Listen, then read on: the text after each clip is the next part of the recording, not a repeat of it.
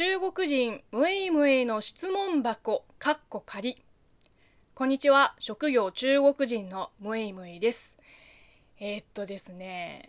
実は先週末久々に週末らしく部屋でゆっくりゆったりと過ごしてました。何をしてたかというとあのちょっと前に話題になってたあのドラマ「アンナチュラル」を一気に見ました。深夜の3時まで。いや評判通り面白かった。何より石原さとみがすこぶる可愛かった。何あの可愛さ。愛しいんだが声も大好き。いやもう10話じゃ足りなかったの。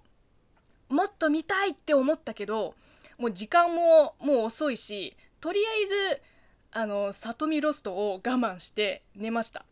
で次の日起きて早速石原さとみが主演の他のドラマを探してみました。で今まであのアンナチュラルを見るまでは「シン・ゴジラ」に出てた石原さとみしか知らなくてあのこんなに総合的に可愛いとは思わなかったの正直。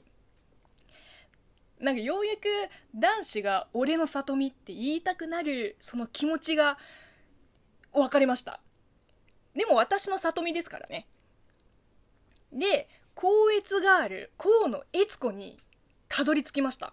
あのタイトルは知ってたしこう何年か前に軽く友達に勧められた記憶もあのうっすらあって何より菅田将暉出てるやん見ようって。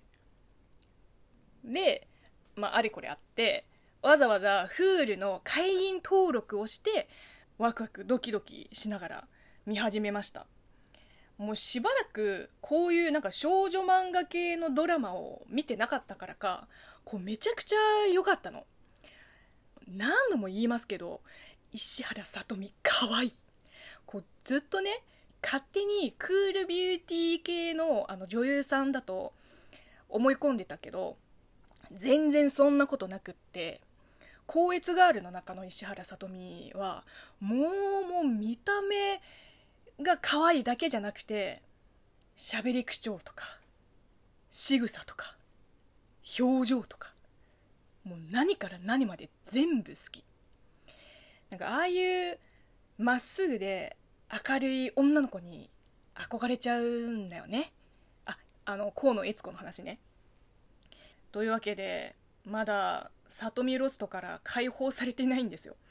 もう深刻な里見不足今放送中のななんだっけアンサンダーシンデレラはどうですかね？面白いのかな？終わったら見よう。はいほとんど石原さとみの話になっちゃったけれども、えー、ここで番組への感想メールを紹介したいと思います、えー、ラジオネームかりんさんからいただきました。100番まで聞きました。お空港出発の語り口調を聞いて涙が出ました。本当に努力に感心しました。もう68歳ですがむいむいちゃんの向上心に感化されました。明日から暑いけど家庭菜園頑張ります。頑張ってください。えー、一つ思いました。冬には梨はありません。お盆の頃が最盛期かな。日本の暑さはどうですか？大ファンになりました。ぼちぼち聞きますので頑張ってください。ありがとうございます。平均5分ぐらいの番組なので隙間時間とかに気軽に聞けると思います。ぜひあのぼちぼちでもいいので聞いてください。そうですね。出発ゲート。北京を旅立ったあの日以来あのまだ1回も帰ってないんですよ北京に。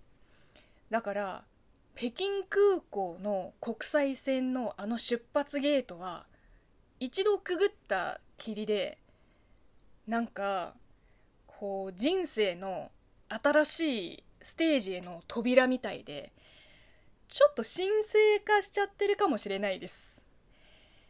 努力ね。あんまり努力努力って言い過ぎるとかっこ悪いからね。だって努力は影でするものでこう自分からアピールするものじゃないから頑張ったから褒めてっていうのもなんか違いますよね。褒めてほしいけど。梨の話しましたね。あの年始にインフルエンザにかかって治りかけの時に喉の調子が悪くてスーパーを探し回っても梨がなかった話。冬にはないんですか？梨。私の中ではもう完全に冬か秋のイメージですね。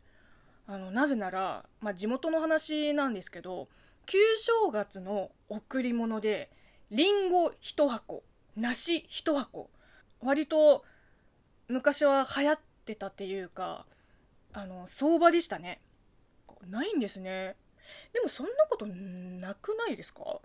だって梨の収穫時期ってなんか秋頃って聞いたんですけど、えー、というわけで今日はここまでです。引き続き、ふつおたや今週のテーマメール、番組への感想をお待ちしております。今週のテーマは、中国人ムエムエが言いそうな決め台詞です、えー、私のイメージに合うような決め台詞を考えていただきたいです。では、また来週、来週じゃないや、えー、また次回お会いしましょう。バイバイ。